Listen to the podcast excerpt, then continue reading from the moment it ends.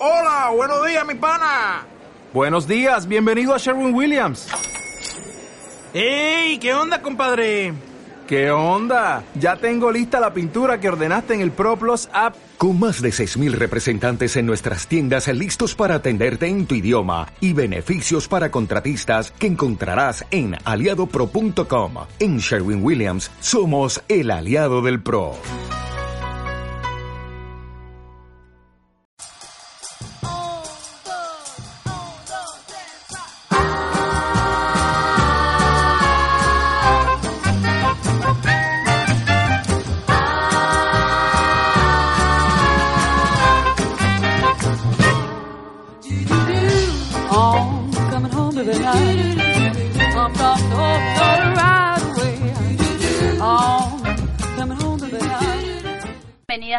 Bienvenidos y bienvenidas a Revelada segunda temporada. Hoy ya estamos en nuestro sexto programa.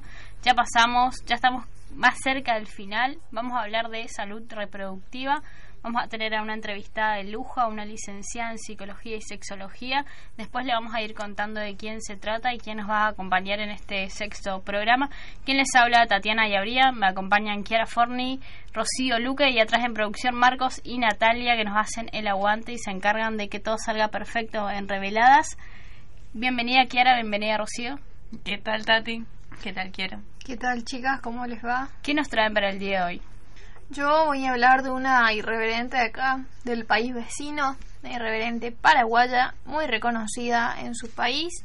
No la más reconocida, pero justamente por eso la traje, que tiene una historia muy, muy interesante en cuanto a la.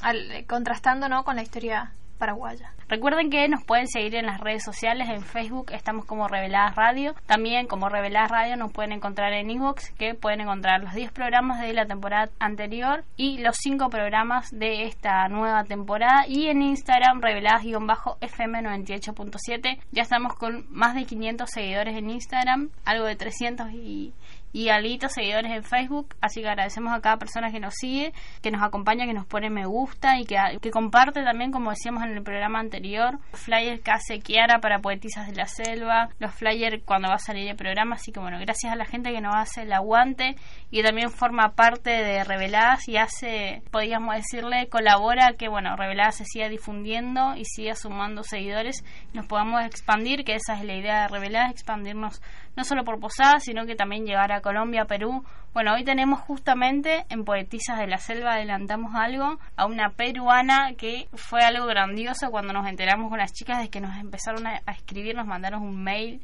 desde Perú para pasarnos un poema. Así agradecemos también a todas esas compañeras y colegas, porque es colega de comunicación social, que colabora y que quiere compartir su arte con nosotras. Así que muchas gracias a todos los que nos mandaron su poema. Tenemos varios poemas y vamos a ir compartiendo ¿no? el transcurso de estos 10 programas de la segunda temporada. Abrimos este nuevo programa, abrimos el, sexto programa de Reveladas, de, que vamos a hablar sobre salud reproductiva. Nos vamos con una canción, no la habíamos pasado antes, pocas canciones pasamos en inglés, una canción hermosa de Aretha Franklin, El Respeto, y después retomamos con la entrevista a la licenciada en Psicología y Sexología, Pamela Bimer. Thank you.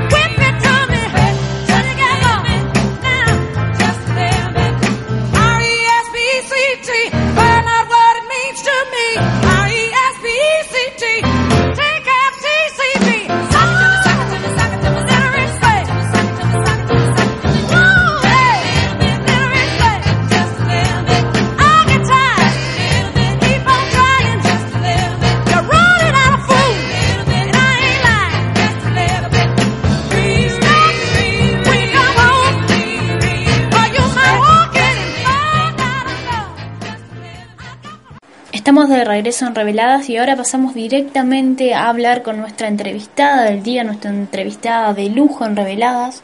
Vamos a hablar con la licenciada en Psicología y especialista en Sexología, Pamela Bimer. Pamela, ¿qué es la salud sexual? Bueno, la salud sexual ante todo es un derecho universal, es un derecho que tenemos todas las personas desde que nacemos hasta que morimos. Se escapa bastante de lo que se cree tradicionalmente que es la salud reproductiva. si Nosotros homologamos sexualidad y genitalidad. Y en realidad la salud sexual es un derecho innato del individuo desde que nace y tiene que ver con los cuidados sobre el propio cuerpo y así también para poder brindar hacia el otro una seguridad del cuidado de su cuerpo. Sí, es un derecho imposible de ser omitido. Pamela, ¿qué mitos hay sobre bueno, el tema de la masturbación? La masturbación en realidad tiene una cuestión muy interesante que tiene que ver con que en un género está absolutamente validado y en el otro género está escindido, no existe. ¿sí? El hombre tiene como práctica usual, no le da ningún tipo de pudor. Siempre el primer contacto con la genitalidad que tiene el hombre tiene que ver con él mismo. Y en cambio en la mujer esto siempre se solapa. ¿sí? Esto siempre tiene el mito de ser anormal, de que las mujeres que se masturban son perversas, entendiendo que es una de las prácticas más comunes y más saludables que puede ejercer un individuo. ¿Por qué? Porque no podemos pretender que el otro nos conozca a nosotros si no nos conocemos primero nosotros mismos. Lastimosamente no venimos con manual de instrucciones en la espalda, por ende tenemos que poder guiar a este otro y hacernos también responsables de nuestro propio placer. Para eso necesitamos conocernos. Es una práctica de reconocimiento, diríamos, la masturbación femenina. Es una práctica básica y esencial, ¿sí? Aparte entendiendo la dificultad que tiene la mujer de tener la mayoría de los órganos sensitivos internamente. El hombre sabe con qué equipamiento viene de fábrica, sí, porque es imposible no verlo. En cambio, la mujer tiene la mayoría de los órganos de placer internos. Por ende, si nosotros no generamos un nivel de autoexploración correcto, es muy poco probable que le podamos decir al otro qué nos pasa, qué nos gusta, qué nos hace bien, qué nos molesta, porque no hay un placer universal. El placer es individual. Pamela, ¿qué pasa con el sexo oral? ¿Cuáles son sus ventajas, desventajas? ¿Se tiene que utilizar preservativo cuando se realiza sexo oral, se practica sexo oral a un hombre? Sí, en realidad el preservativo es parte de, claramente siempre enfocándolo desde la posibilidad de contagio de una ETS. ¿Cuál es la desventaja del sexo oral? el límite del otro, lo que el otro no quiere. No hay prácticas prohibidas. Eh, yo siempre digo, la sexualidad, la genitalidad es un consenso entre dos adultos, ¿sí? dentro de cuatro paredes, en el orden de lo privado, y siempre y cuando se cumplan las normas adultos y consenso, todo está permitido. Bien, Pamela, ¿nos puedes explicar eh, algo sobre los métodos anticonceptivos? Sí, la elección del método anticonceptivo es fundamental, teniendo en cuenta cuál es la práctica que va a sostener el usuario.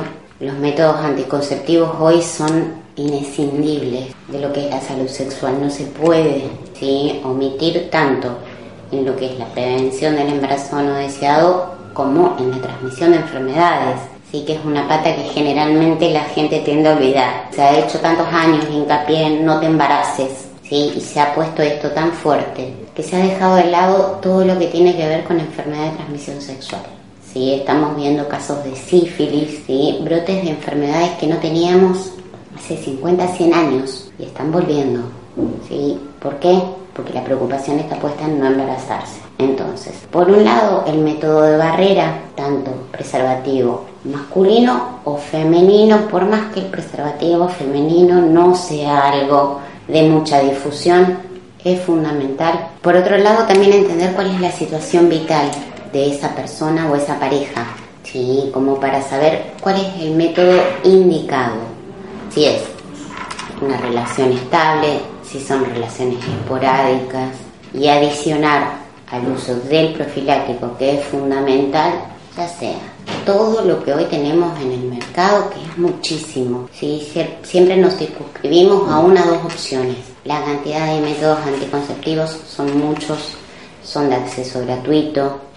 No hay forma de decir no sabía. De ahí que podemos acceder tanto a pastillas, a chip, a DIU, profiláctico obviamente siempre, no como anticonceptivo sino como método de barrera. Y entender también que una de las cosas que se nos ofrece, que es la pastilla del día después, es un anticonceptivo de emergencia. Eso quiere decir que no se puede usar como método anticonceptivo.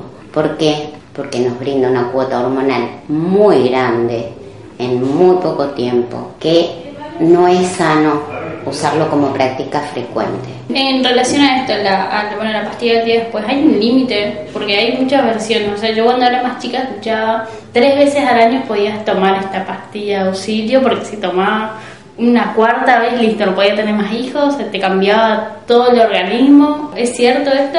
No hay un límite establecido, ¿por qué? Porque en realidad no se lo contempla como una, una práctica normal, ¿sí? es una emergencia, es lo mismo que yo te planteé a vos cuántas veces te podés fracturar un brazo.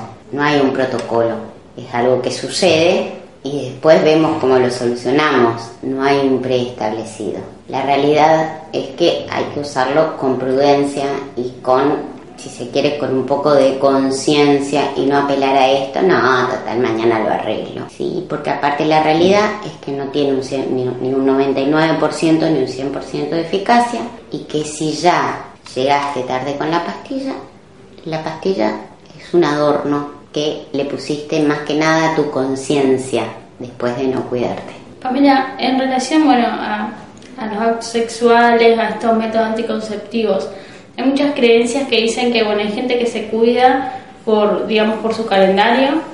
Hay otros hombres que bueno que dicen, no, no te preocupes, no uso, bueno, no tomas pastillas anticonceptivas, no tenés ningún método, yo no uso preservativo, acabo afuera. ¿Qué, ¿Qué opinas vos sobre estas prácticas? Que son excelentes para tener hijos. Son todas geniales. ¿sí? Eh, ningún cuerpo funciona a modo calendario. Ninguna mujer tiene un ciclo perfecto todos los meses de 28 días. De hecho, tanto óvulo como espermatozoides viven mucho más del tiempo del acto sexual. Por ende, tienen un periodo en el cual se pueden encontrar y están ambos vivos. Por ende, posibles de, de encontrarse. Eso en cuanto a lo que es femenino si las mujeres no quedamos embarazadas el día 14, no es que no podemos quedar embarazadas si estamos menstruando, puede pasar. Y el hombre jamás puede tener un control eyaculatorio total, porque ya en la lubricación del pene encontramos algunos indicios de sustancia seminal. Por ende, ya hay unos espermatozoides dando vueltas a la hora de la penetración. No hace falta esperar al orgasmo. El hombre puede creer que tiene, y de hecho puede tener, un excelente control de eyaculación. Sin embargo, todo lo que es fluidos ya tiene espermatozoides. Y esto va por otro lado que no tiene que ver con la eyaculación, sino con la lubricación del miembro. Entonces podemos derribar estos mitos de que esos métodos anticonceptivos caseros, podríamos decirlo, son totalmente erróneos y bueno, lo único que hacen es permitir que te embaraces de una forma más rápida. Son absurdos. Hoy por hoy que a mí alguien me diga que se cuida con el calendario y me parece un poco retrógrado. Sí, porque me parece que hay bastante información ya circulando como para saber que algún tipo de método anticonceptivo hay que usar si uno no quiere procrear en ese momento. Ante todo, poder entender que, que el sexo es algo para disfrutar. El día que nosotros decidimos procrear es otra cosa, ¿sí? pero no tiene que perder su carácter recreativo y deportivo. Después hablamos del tema de la procreación, pero estar seguros que en ese periodo recreativo no vamos a estar engendrando si no queremos. Pamela, bueno, seguramente tenemos padres que nos están escuchando o, gente de 20, 23 años. Uno para hablar de educación sexual tiene que reconocer primero su propia sexualidad, tiene que reconocerse. Nadie puede hablar de lo que no conoce. No hay forma de hablar de algo que yo desconozco, porque aparte todos estamos atravesados por nuestra crianza, por los mitos, por los tabúes que hubieron en nuestra crianza, ¿sí? generacionalmente escuchas brechas enormes, ¿sí? a veces en cinco años, en seis años, vos decís, wow, qué diferencia enorme en cuanto a cómo se hablaba en esa casa, en cuanto a cuáles eran las palabras que no se podían decir, qué era lo horroroso, asqueroso, espantoso. y que después pasó a ser normal. Entonces, empezar a entender también que tenemos que revisar nuestra propia sexualidad antes de hablar de la sexualidad de un otro, ¿sí? porque si no, no tenemos forma de abordarlo. Lo llevamos con todo el bagaje educacional y también con todo el bagaje mitológico que tenemos. Bien, chicos, ¿quieren preguntar algo? Sí, con respecto a eso, digamos, hay como, no sé si es un mito, ¿no es cierto? Pero se dice frecuentemente que cuanto más, no sé, no más temprana edad, pero por ejemplo, si yo a los 15 años le voy a contar a mi hijo sobre los cuidados que tiene que tener, es como que yo le voy a estar eh, motivando a que él vaya y practique las relaciones sexuales, digamos. Ah. ¿Eso es así? ¿O yo le puedo hablar tranquilamente, digamos, y no es necesario que él vaya y, y lo haga? ¿O capaz ya lo hizo y yo lo estoy hablando muy tarde? Primero que a los 15 años que le hables, la verdad, llegaste tarde. Tardísimo llegaste porque estamos fuera de las tasas de inicio sexual que estamos manejando en Latinoamérica. Por otro lado, todos los estudios indican que en los países donde se brinda educación sexual, desde el comienzo de la vida, porque la sexualidad no empieza con la genitalidad, no empieza con la primera relación sexual, la sexualidad inicia cuando nacemos. Todo lo que es educación sexual es preventivo a un inicio y a un despertar de la genitalidad precoz. Esto quiere decir, vos le hablas a tu hijo y no es que tu hijo va a salir corriendo a tener relaciones con cualquiera para saber qué onda eso que me explicó mami. Todo lo contrario, va a tener un uso y va a tener un empoderamiento sobre su genitalidad distinto al de sus compañeros. Y posiblemente sea un elemento de réplica, porque vos podés hablarle a tu hijo, pero tal vez las otras mamás del curso no. Y tal vez sea el único chico que pueda bajar información correcta, ¿sí? Entre sus pares. Por ende, siempre es recomendable iniciar la educación sexual desde comienzo. Y cuando digo desde comienzo, hablo desde los 3, 4 años, despegar esto de la parte reproductiva y de la parte genital. Entonces, a los niños hay que hablar desde chicos. Uno le habla ya a los 10 años, está llegando tarde, tarde para hablar de sexualidad. Y estamos llegando tarde porque, por ejemplo, nos pasamos por alto toda la etapa de autoexploración normal de un niño de 4 o 5 años. No podemos pedirle que no se explore, que no sienta placer cuando roza una zona erógena, porque es imposible. Y no por eso se le va a caer el órgano sexual, ¿sí? se le va a torcer la mano, se le va a notar en la cara. No le va a pasar nada de esto. Ahora, si nosotros vamos censurando todas esas prácticas, después no pidamos que esa persona tenga un goce sexual normal, porque ya viene con un bagaje de censuras desde un comienzo. No va a poder usar todo lo que su cuerpo tiene para brindarle, porque hay muchos no puestos de antemano. Pamela, para ir cerrando, ¿qué recomendaciones le darías vos a un padre o una madre como la que tiene un adolescente en su casa en relación a cómo encarar estos temas ante los hijos que por ahí son temas que los padres no quieren hablar? Son temas que cuestan, yo entiendo como madre que cuestan. También son temas que son fundamentales y hay veces que no necesitamos explicar, que simplemente necesitamos escuchar qué tiene nuestro hijo para contarnos al respecto. Así como me preguntaron recién, hay veces que llegamos tarde. ¿Qué me vas a explicar de esto? Pero si yo esto ya lo sé. Primero prestar atención a ver a qué información está trayendo esa persona y después abrirse a escuchar. Porque si vamos a dar por sobreentendida un montón de cosas, agarramos, le ponemos un documental o le ponemos un hermoso tutorial, lo sentamos y terminó. Pero ahí no estamos haciendo ningún tipo de contacto desde el afecto con nuestro hijo. Y lo que no estamos generando, que es muy grave, es la confianza.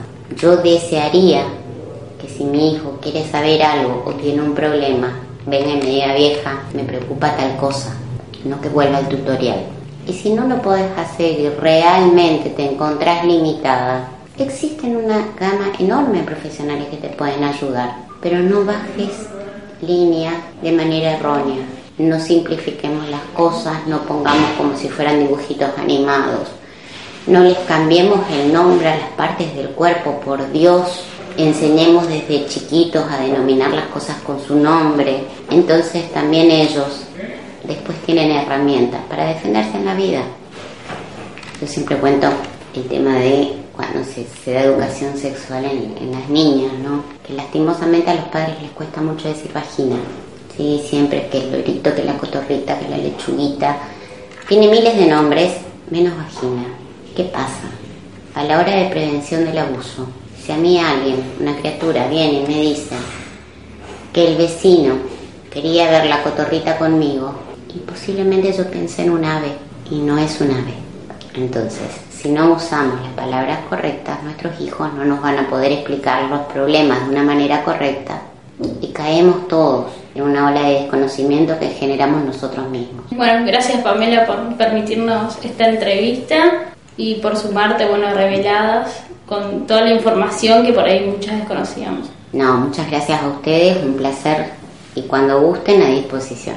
¿Dónde pueden seguirte o si quieren consultarse, hablar con vos, dónde te encuentran? Instituto Gema, cuarto piso, me encuentran siempre. Ahora nos vamos con una canción y después retomamos con Irreverentes a cargo de Kiara Forni.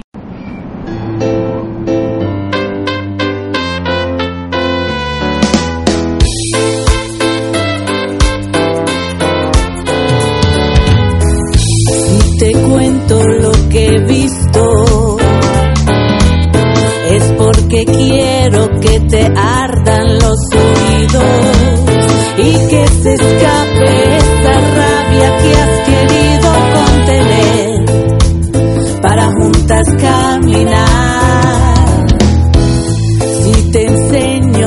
cicatrices, donde yace nuestra historia infeliz, es porque quiero tocar la esencia de tu ser mujer. Para juntas caminar, para juntas caminar,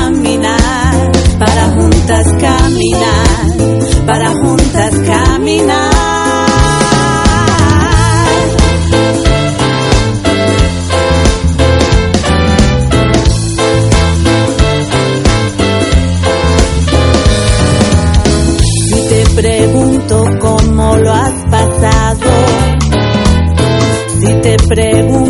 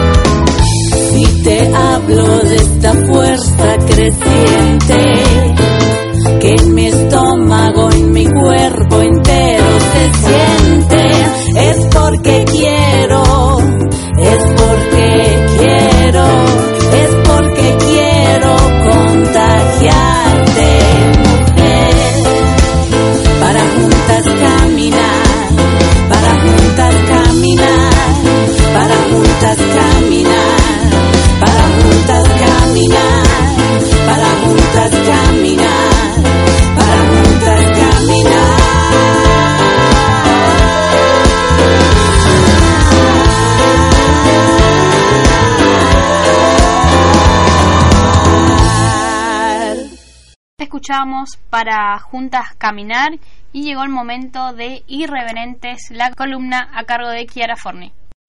La Asamblea General queda en silencio cuando Baby se acerca al podio para dar lo que sin duda será un explosivo y memorable discurso.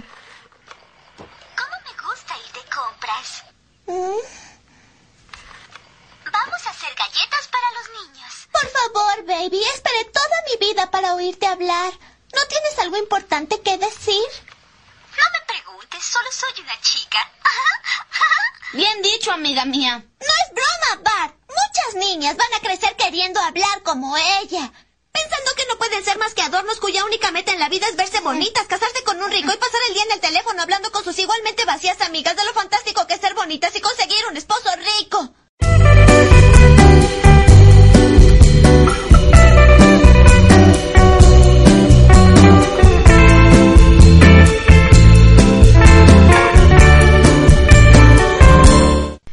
Este bloque daremos lugar a esas mujeres que fueron olvidadas por los manuales escolares, la historia y la sociedad.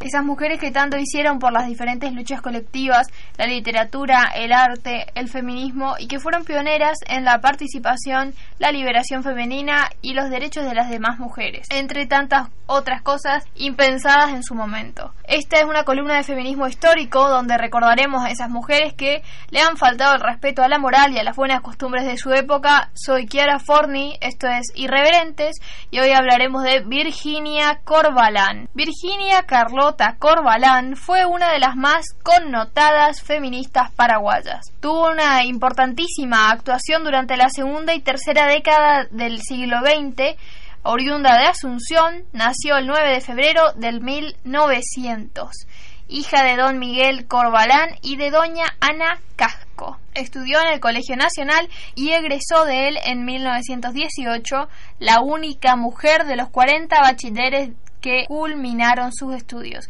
y así empezaba a abrirse camino entre los hombres del 1900. Seis años después, o sea, en el 1923, se doctoró en Derecho y Ciencias Sociales y fue la segunda en obtener ese título. La primera fue la señora y la doctora.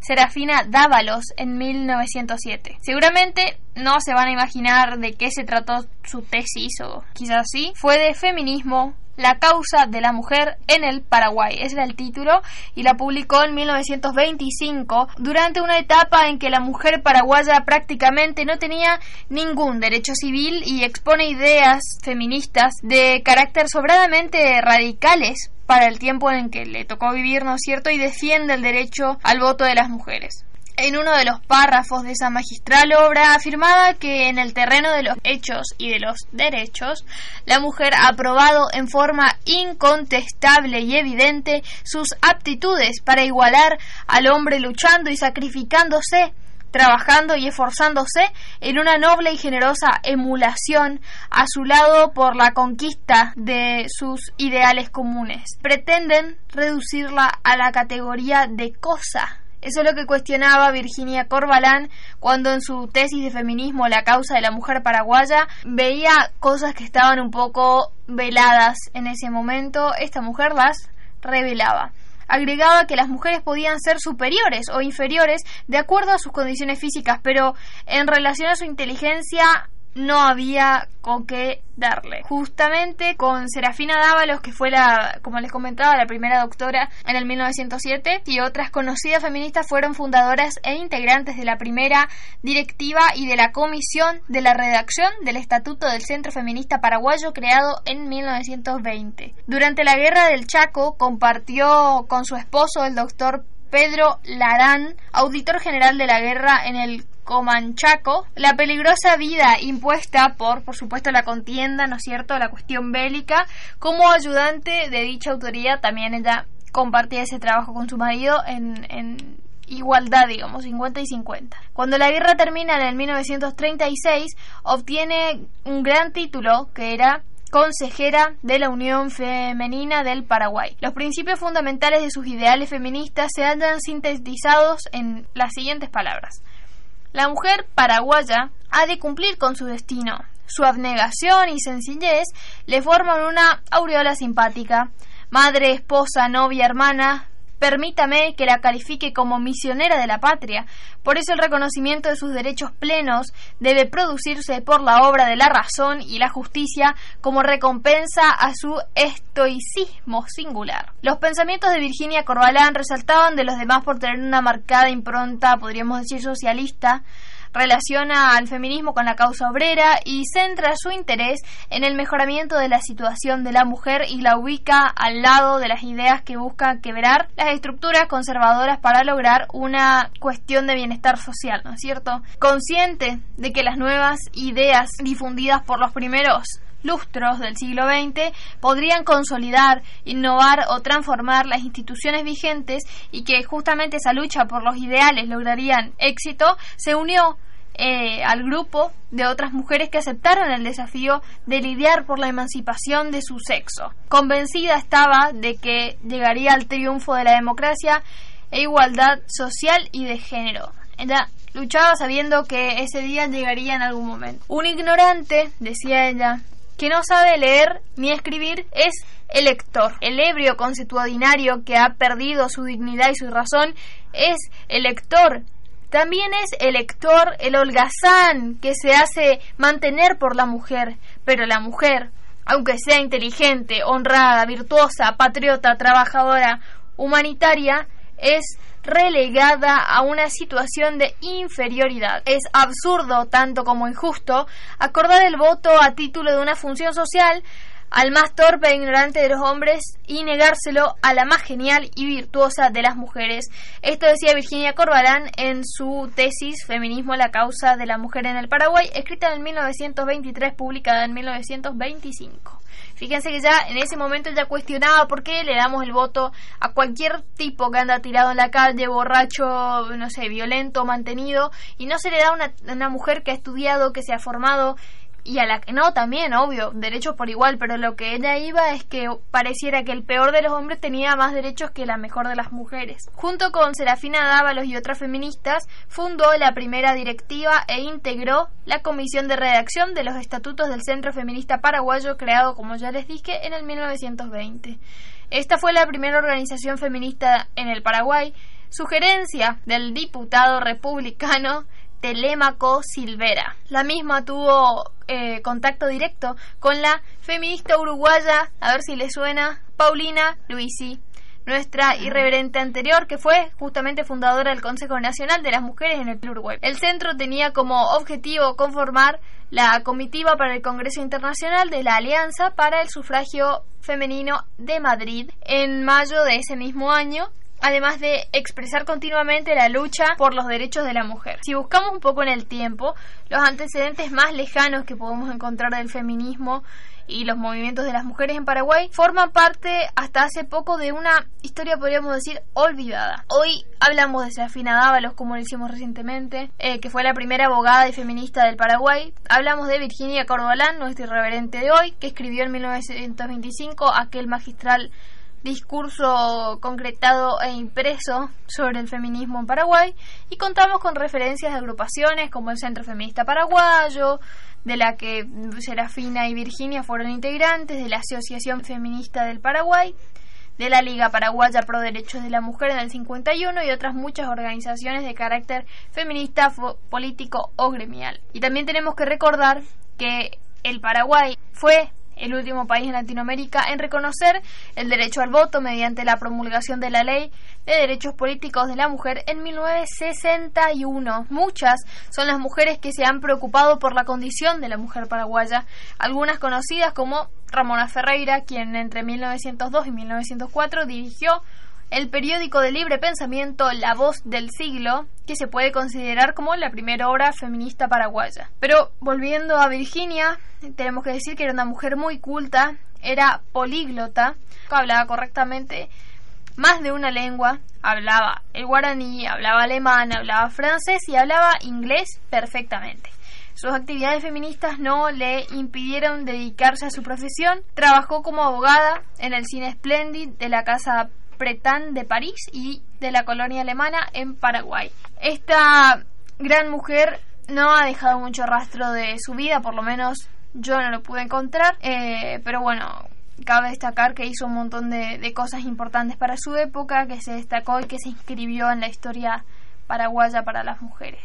Increíble que era la irreverente que trajiste hoy, que bueno, también nombraste a una irreverente del programa pasado, Paulina. Sí, eran pocas y estaban todas conectadas, parece destacada, pero que vos la trajiste y como dijiste, no había mucha información, una mujer eh, formada totalmente y que hasta hoy en día todavía sucede y todavía nos queda mucho eh, por trabajar y por seguir en la lucha, ¿no? Que se desprestigia a la mujer por y el hombre siempre está arriba, por más que, como ella dijo, es un ebrio tirado en la calle, una mujer con formación académica, eh, vale mucho menos, ¿no?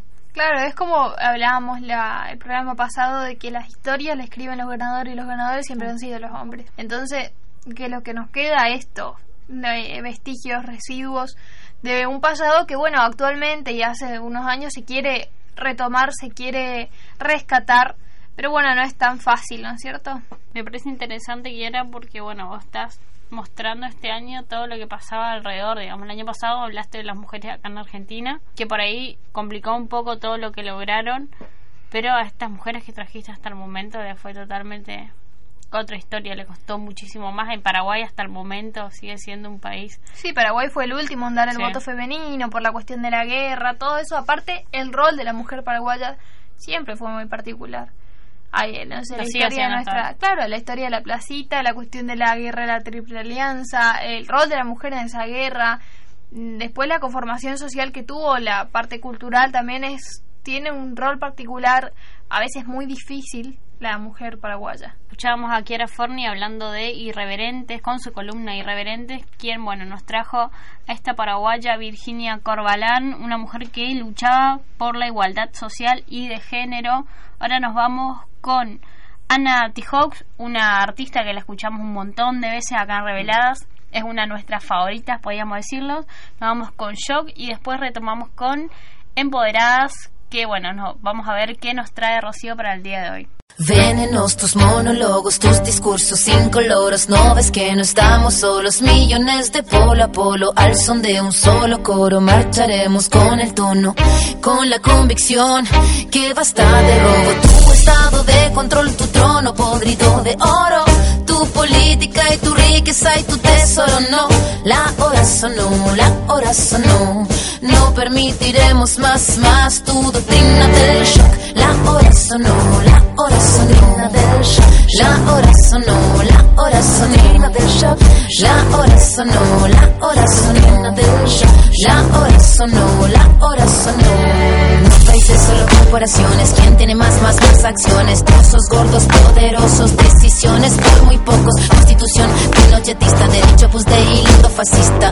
Golpista disfrazado de un indulto elitista. Cae la gota, cae la bolsa, la toma, se toma la máquina, rota la calle, no calle, la calle se raya, la calle no calle, debate está y ya todo lo quitan, todo lo venden, todo se lucra, la vida, la muerte, todo es negocio, bajo tu toldo, semilla, pascuala, metido seguro. Venenos tus monólogos, tus discursos incoloros, no ves que no estamos solos, millones de polo a polo, al son de un solo coro, marcharemos con el tono, con la convicción que basta de robo, tu estado de control, tu trono podrido de oro, tu política y tu riqueza y tu tesoro, no, la hora sonó, la hora sonó, no permitiremos más, más tu doctrina del shock, la hora sonó, la hora sonó la hora sonó, la hora sonó la hora sonó, la hora sonó. La hora sonó, la hora sonó. Queremos erradicar que la educación sea un negocio, que la educación pase a ser un derecho social. Este movimiento eh, social ya cada día es más grande. No solo es algo de movilizarse, salir a las calles a protestar, sino también de crear compromiso y conciencia entre todos los compañeros que participan. Beso, beso, con las ganas y el aliento, con cenizas, con el fuego del presente, con recuerdo, con certeza y con desgarro, con el objetivo claro, con memoria y con la historia, el futuro es ahora. Todo este tubo de ensayo, todo este laboratorio que a diario, todo este fallo, todo este económico modelo condenado de dinosaurio, todo se todo se justifica en la noticia, todo se quita, todo se pisa, todo se ficha y clasifica.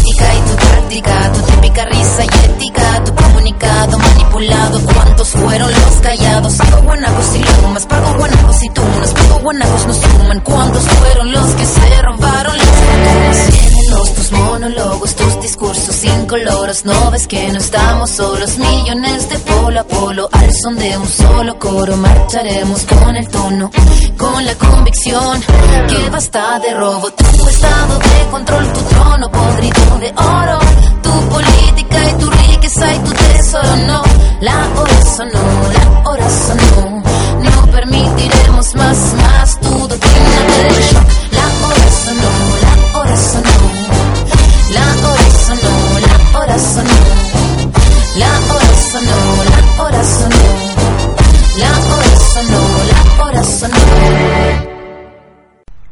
De regreso en Reveladas y ahora llegó el momento de la columna a cargo de Rocío Luque. Le dejo con Empoderadas. Hoy en Empoderadas vamos a hablar de Pedro Almodóvar y, bueno, las mujeres que fueron íconos dentro de sus películas.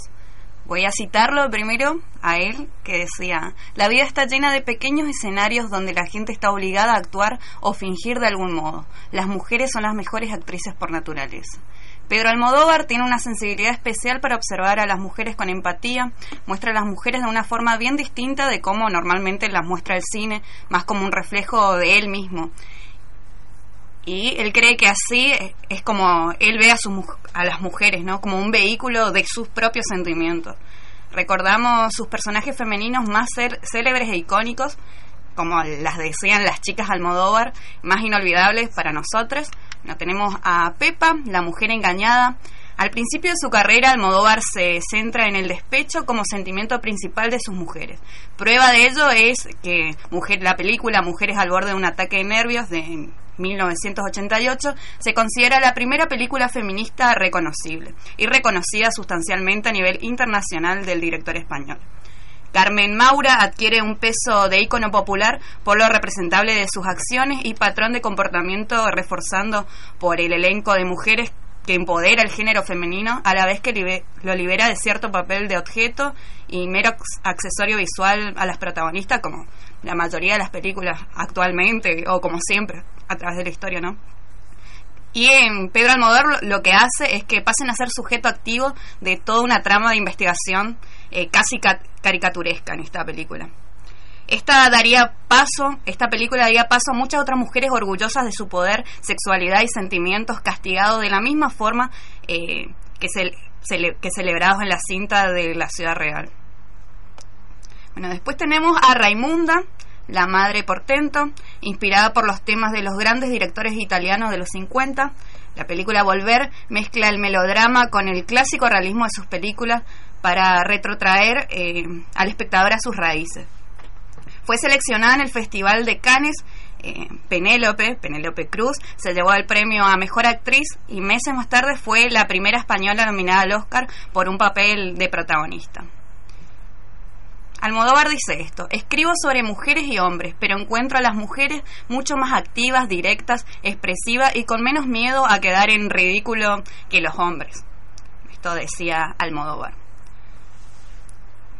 En esta línea está Miguel Bosé también, ha jugado la otra carta eh, relevante como transexual en la carrera cinematográfica almodovariana, aunque se lo tildó de poco creíble y ridículo tanto el argumento de la película como el papel de Bosé la dualidad de un juez magistrado de día y transexual de noche no se ha vuelto a repetir en la gran pantalla de forma tan genial hasta la fecha, ¿no?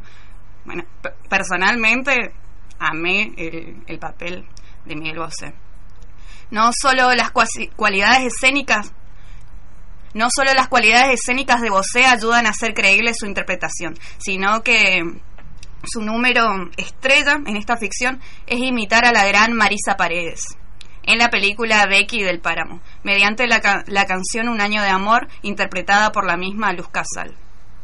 Después tenemos a Manuela, la madre de todas.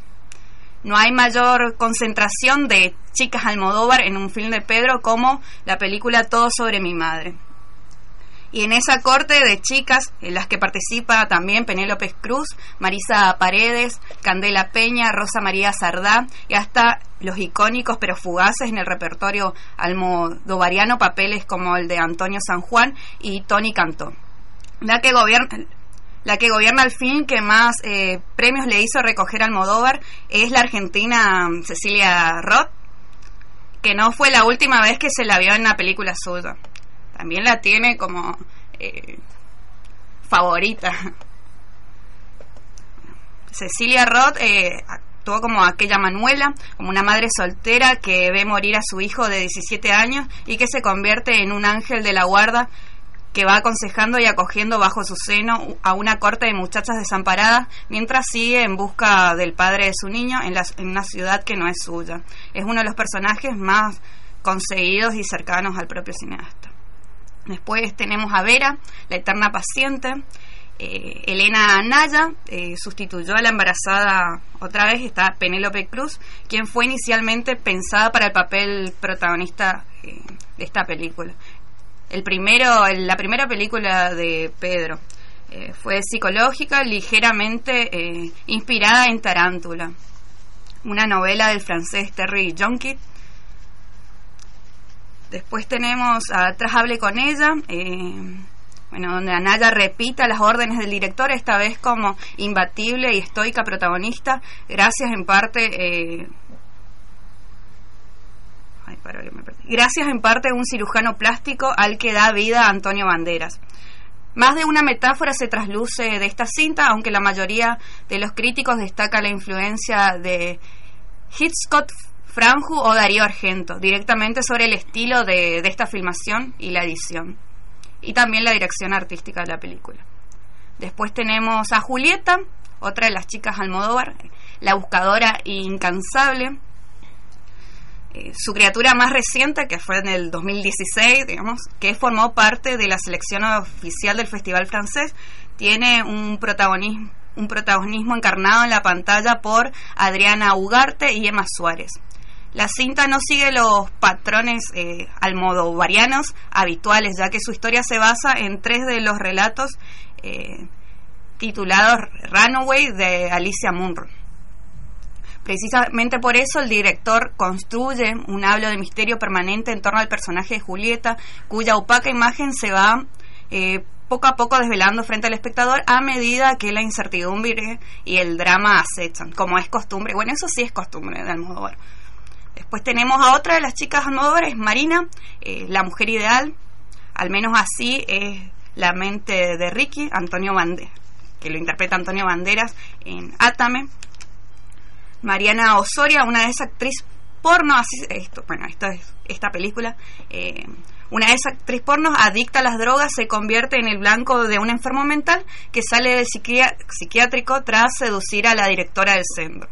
Con un argumento tan atrevido eh, como poco común a principios de los 90, la película significa el debut de Victoria Abril como mujer bandera del director en unos con unos cuantos títulos. Eh, la película ca causó controversia en Estados Unidos, miren por qué, por su carga erótica y fue remarcada por muchos como masoquista, a lo que Almodóvar dijo, es una historia de amor o más bien una historia sobre cómo alguien pretende construirla del mismo modo que se saca una carrera, con persistencia, esfuerzo fuer y fuerza de voluntad. Pues tenemos a Juana, la lesbiana sufridora, las mujeres ahora no son tan interesantes eh, ni están dispuestas a correr riesgos como en los 80, dijo una vez Almodóvar.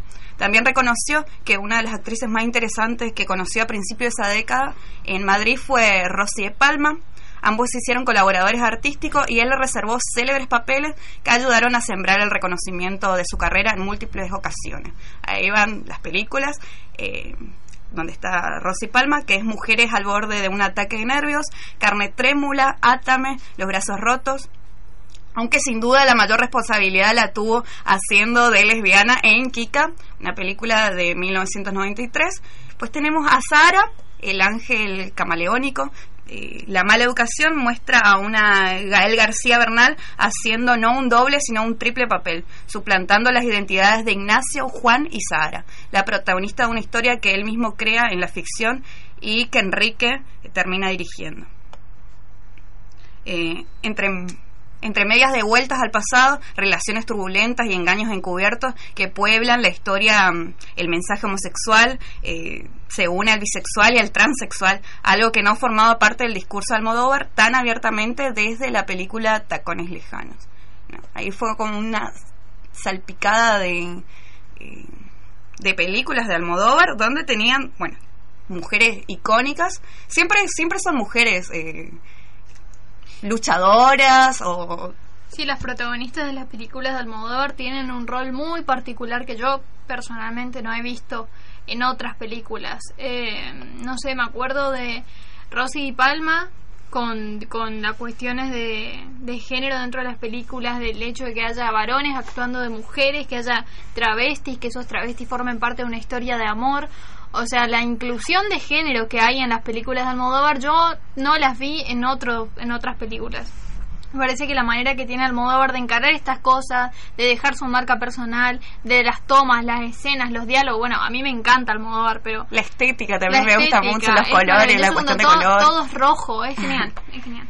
También encarna siempre a, a mujeres golpeadas por, por el mundo y cómo esa historia se va llevando y cómo van saliendo Claro. adelante, mostrando la, la, la realidad cruda y tajante. Se muestra a la mujer hollywoodense No, eh, perfecta, totalmente alejado de eso.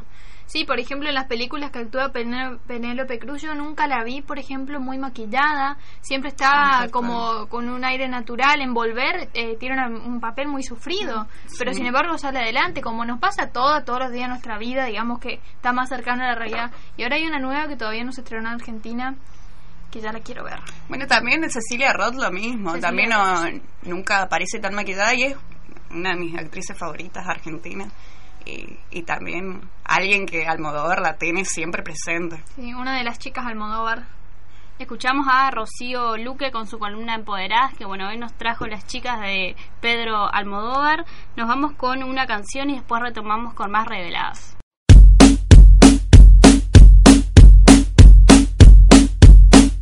No puedo sacarme tu olor, ay qué dolor, ay qué olor a tu sabor. Espero que no te quedes con rencor ya. Sabes que lo mío es puro amor. Hoy te fuiste y llueve tristemente. La rima rima con el nombre del día jueves.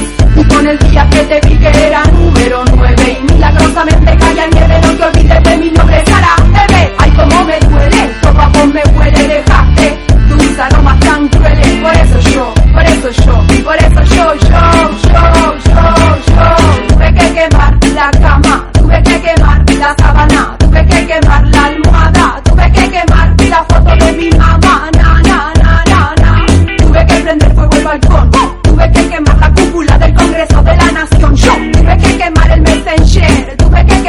el ayer y el anteayer Tuve que prender el gas Tuve que explotar el balcón, el de atrás.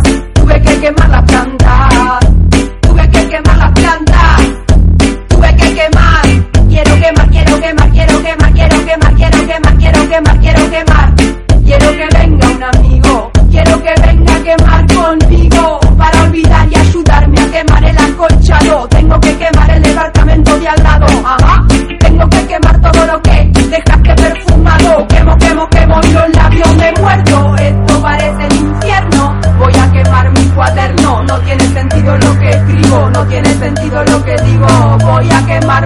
tengo decidido, sigo, sigo, sigo, sigo, sigo, quiero quemarme contigo, tuve que quemar, tuve que quemar, tuve que quemar, yo tuve que quemar, tuve que quemar,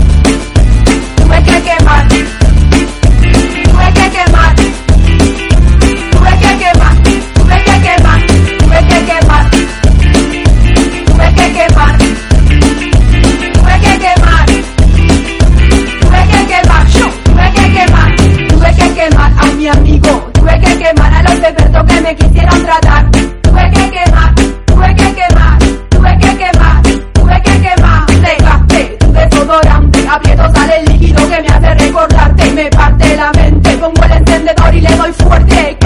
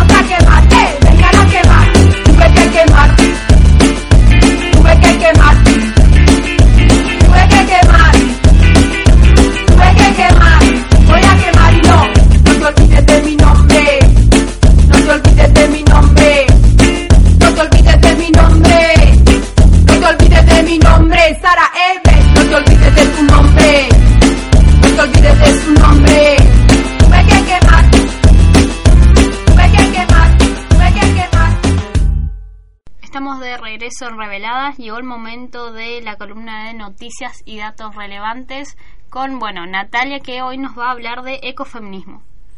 Bueno, el tema de hoy es eh, bastante, no sé si complejo, digamos, pero creo que es un término bastante nuevo para nosotras, por lo menos. Vamos a definir un poco eh, qué es ecofeminismo. Para eso eh, vamos a tener en cuenta lo que dice Alicia Puleo, que es doctora en filosofía y directora de la Cátedra de Estudios de Género en la Universidad de Valladolid, España. Ella escribió ya varios artículos sobre ecofeminismo y además, obviamente, también tiene un libro. Y ella va a definir eh, al feminismo como una corriente que asume la problemática ecológica como algo que puede ser abordado de manera pertinente en clave de género, aportando ciertas claves de comprensión de la relación humana con la naturaleza. Eso por un lado va a decir eh, qué busca la ecología, ¿no es cierto? Entonces dice, el ecologismo busca proteger lo poco que va quedando del mundo natural y nos muestra la necesidad de alcanzar una calidad de vida que puede ser mantenida sin agotar eh, recursos naturales limitados. Y a la vez también va a decir que el feminismo es la demanda de igualdad efectiva, no solo formal para las mujeres, y apunta a una asignatura pendiente en el trabajo asalariado, el doméstico, en el acceso al apuesto, a puestos de decisiones, perdón, y en el reconocimiento del mérito, entre otras cosas. Uniendo estos dos términos, va a decir que tanto el feminismo como el ecologismo se plantea una mejora de la calidad de vida del conjunto de la sociedad. Para eso nos va a dar varios ejemplos eh, de cómo podemos eh, trasladar eso a nuestra vida cotidiana. Uno de esos en el cuidado de la salud, eh, tratando de no consumir, por ejemplo, todo lo que son eh, alimentos que tienen pesticidas o que son transgénicos. Entonces uno empieza por ese cuidado. respecto a eso hay un video muy bueno en internet donde es una intervención que hace un grupo de ecofeminismo en un supermercado de España donde lo que hacen es armar varias etiquetitas de, de prevención, digamos, que la van pegando en los productos de acuerdo, por ejemplo, así, el producto fue utilizado con aceite de palma, que el aceite de palma lo que hace es una deforestación tremenda, matando un montón de animales y repercute muchísimo en lo que es eh, la ecología.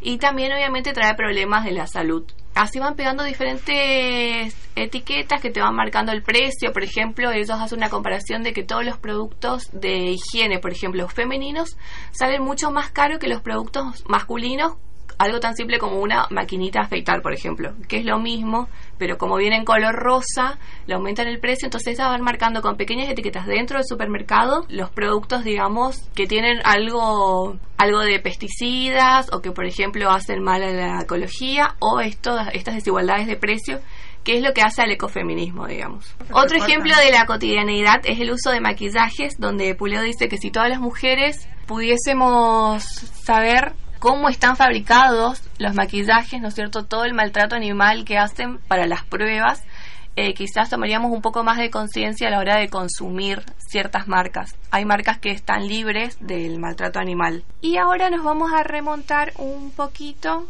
a lo que es eh, la historia, si se quiere, del ecofeminismo o algunos hitos que fueron marcando lo que es el ecofeminismo. Dentro de las, de las acciones más eh, reconocidas tenemos el caso de las mujeres de Chipko, eh, de la India, que abrazándose a los árboles de su región evitaron la tala masiva de esta zona del Himalaya en 1973. En el 2004, el movimiento de mujeres Plachimida, también de la India, consiguió que la justicia reconociera a la comunidad el derecho de uso del agua frente al deterioro de las condiciones de acceso a este recurso básico producido por la contaminación y la explotación excesiva de las empresas multinacionales. En relación a este ejemplo, hay un libro que se llama Manifiesto para una democracia en la Tierra, que está escrito por Bandan Shiva, que es una filósofa y escritora india que es muy reconocida y obviamente lo que, eh, está a favor del ecofeminismo, ¿no es cierto? Que esa es su forma de, activismo. También eh, tenemos a nivel país, podemos recordar el episodio en que un reconocido ambientalista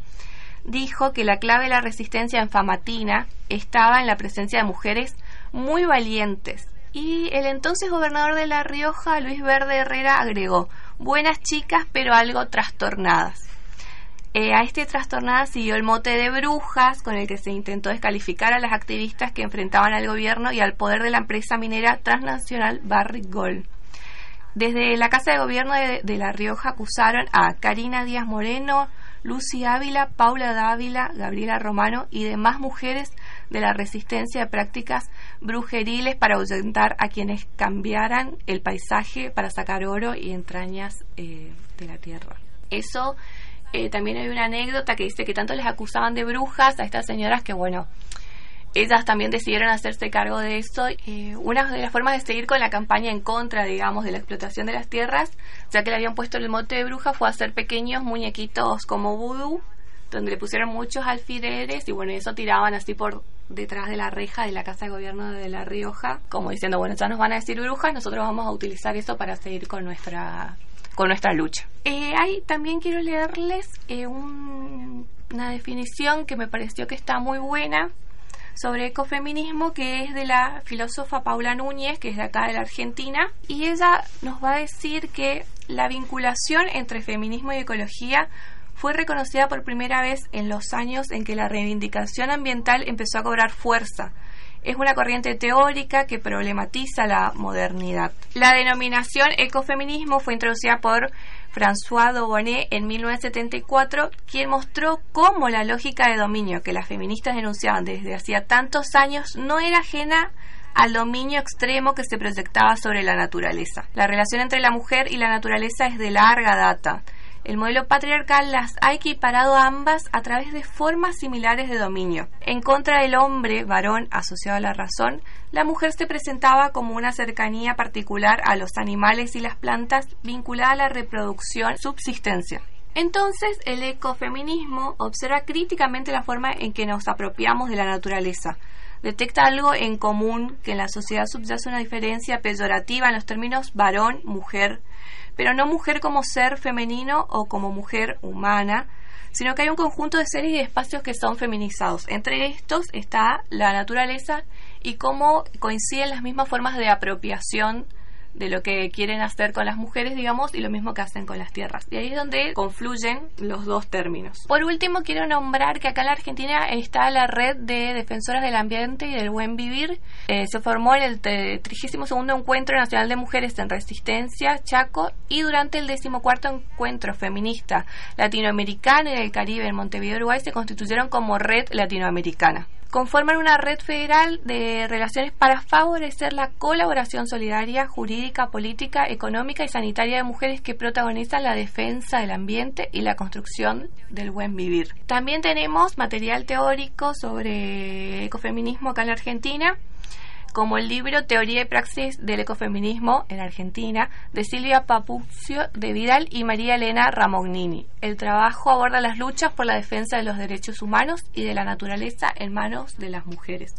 Y investigando un poquito también se puede encontrar que el ecofeminismo también se tiene en cuenta, digamos, en los que son charlas feministas cuando organizan debates en varias universidades de la, del país. Son como siempre es un eje para tener en cuenta el ecofeminismo. Bien, perfecto. Uno por ahí, si decimos ecofeminismo, nos vamos, o si buscamos por ahí en internet, nos vamos para la parte de, como decíamos antes, de, de la economía. De la economía. Y es como totalmente, más allá de que esté la palabra ecofeminismo adelante, eh, está muy interesante.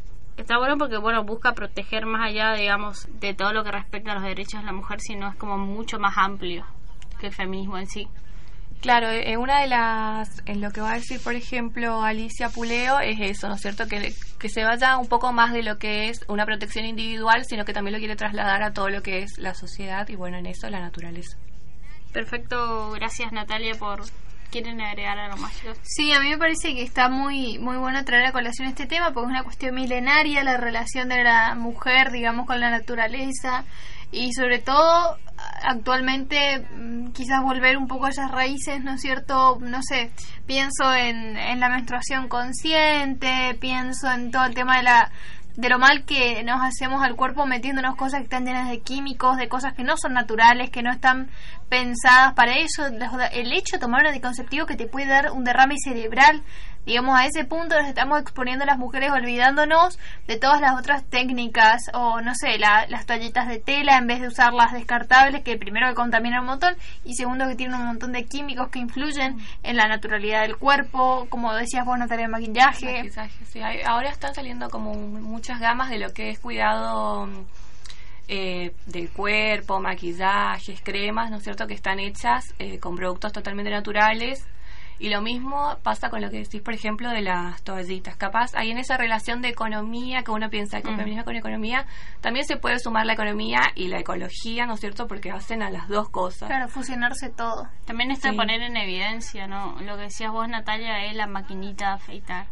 El tema del color, bueno. El color, y vemos y sale... Ese impuestito que te Sí. cobran por ser mujer, Claro. por querer usar cosas rosadas. Vi hace- poco eh, una marca de, de viromes muy conocida sacó una virome de color rosado para que sea solo utilizado por las mujeres. Uno Entonces, piensa, bueno, es una cuestión de colores, pero no, tiene una cuestión mucho más profunda detrás de eso, determinar que el mismo objeto, cambiándolo de color, uno está destinado para mujeres y otro para varones. Estamos dividiendo una pavada que ni siquiera es necesaria, pero la virome, bueno, la usamos nosotros, gente grande, bueno, vaya y pase, pero la gurizada la usa y, y se cría con esa diferencia de género en la cabeza que le termina afectando porque actualmente las cosas están cambiando y ya no, no te sirve eso para dividir el mundo entre varones y mujeres. Igual que el maquillaje, el que tiene un olorcito cereza sale mucho más caro y bueno, también hacen las pruebas en los animales. El tema del maquillaje en la piel de los animales pasa primero. Eso es un tema súper, súper feo, digamos, cómo usan a los animales para poder hacer los maquillajes. Y que ojalá se eh, tuviese más visibilidad eh, porque es horrible por lo que pasan. Y lo hacen un montón de marcas. Y esas marcas también que son por ejemplo muy caras que todos quieren tener para maquillarse son una de las principales. Pero siempre hay fuentes en internet donde uno puede encontrar las marcas de maquillaje de las cuales no testean en animales Escuchamos, bueno, a Natalia con su columna Noticias y Datos Relevantes. Nos vamos con una canción de Bebe, ella, una cantante bastante conocida, y después retomamos con la columna de Poetisas de la Selva y ya vamos cerrando este sexto programa de Reveladas. Ella se ha cansado de tirar la toalla, se va quitando poco a poco de la araña. No ha dormido esta noche, pero no está cansada. No miró ningún espejo, pero se siente todo guapa hoy. Ella se ha puesto color en las pestañas, hoy le gusta su sonrisa. No se siente una extraña, hoy sueña lo que quiere, sin preocuparse por nada. Hoy es una mujer que se da cuenta de su alma. Hoy vas a descubrir que el mundo es solo para ti, que nadie puede hacerte daño, nadie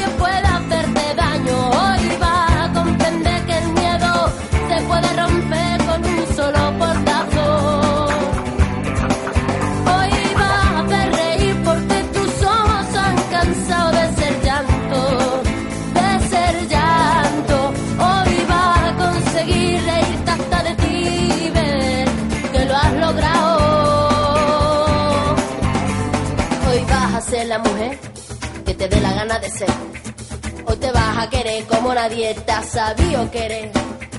Hoy vas a mirar para adelante, que para atrás ya te dolió bastante. Una mujer valiente, una mujer sonriente, mira cómo pasa. Hoy nació la mujer perfecta que esperaban a roto sin pudores. Las reglas marcadas, hoy ha calzado tacones para hacer sus pasos. Hoy sabe que su vida nunca más será un fracaso. Hoy vas a descubrir que el mundo es solo para ti, que nadie puede hacerte daño, nadie puede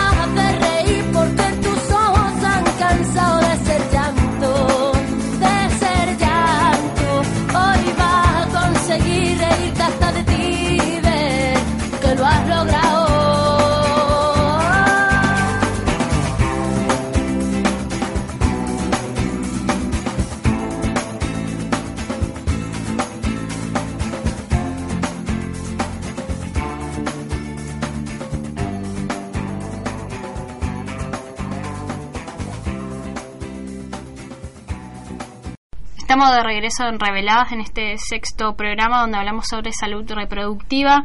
Estamos llegando ya casi al final. Bueno, llega el momento de la columna de poetisas de la selva. Hoy vamos a escuchar un poema de Meili Necochea, una, como adelantamos antes, como le dijimos antes, una peruana, comunicadora social, colega de, de estas reveladas. Nos mandó dos poemas, hoy vamos a pasar uno que se titula, que ella lo tituló Casa, Vamos a, escuchar a Meili con su poema y después vamos a hablar con las reveladas. Amo la soledad y mis uñas rojas pintadas en la oscuridad, con la seguridad que tienen todos mis pasos, que me llevan a estas escaleras, que solo saben dar hacia el desván de mis recuerdos, recuerdos en los que me pierdo, y cada vez que me pierdo, siempre hay alguien que encuentra mi ventana, la única entrada, la única salida que tanto dolió construir, que tanto dolió poner en mí.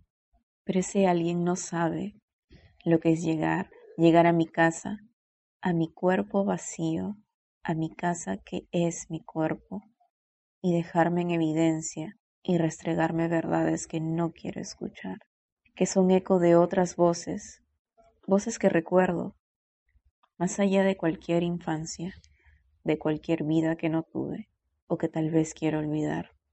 Olvidarme de todas esas veces que mi cuerpo fue una casa, una casa vacía, sin puertas, sin muebles, sin vigas, sin cimientos, sin color y ahora sin ventana. Escuchábamos a Meili Necochea con su poema Casa. Como contamos antes, Meili es comunicadora social, es peruana, es andina de corazón, que trabaja en la Amazonia y es fiel creyente de que la deconstrucción es el camino. Así que agradecemos a Meili por bueno formar parte de Reveladas y por compartir su arte con nosotras.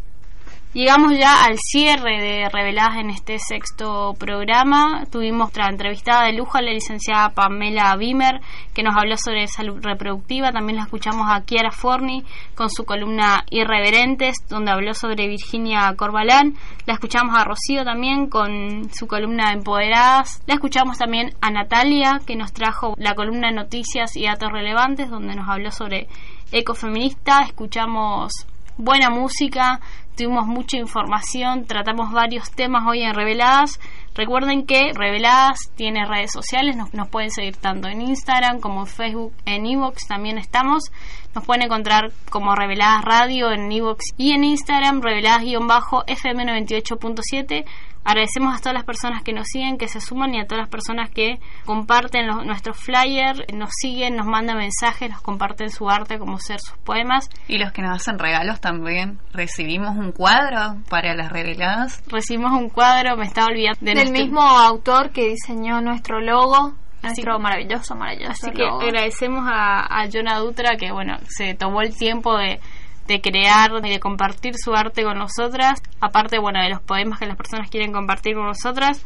Muchas gracias Jonah. Y Jonathan lo pueden seguir en las redes sociales como Jonah Dutra Art. Así que ahí los pueden seguir a, a nuestro diseñador estrella de Reveladas. Llegamos al cierre de este programa. Nos esperamos la próxima. Recuerden que Reveladas es un programa de radio feminista y con perspectiva de género realizada por estudiantes de la carrera de Comunicación Social de la Facultad de Humanidades y Ciencias Sociales de Posadas, la provincia de Misiones. Nos encontramos en nuestro séptimo programa. Hasta luego.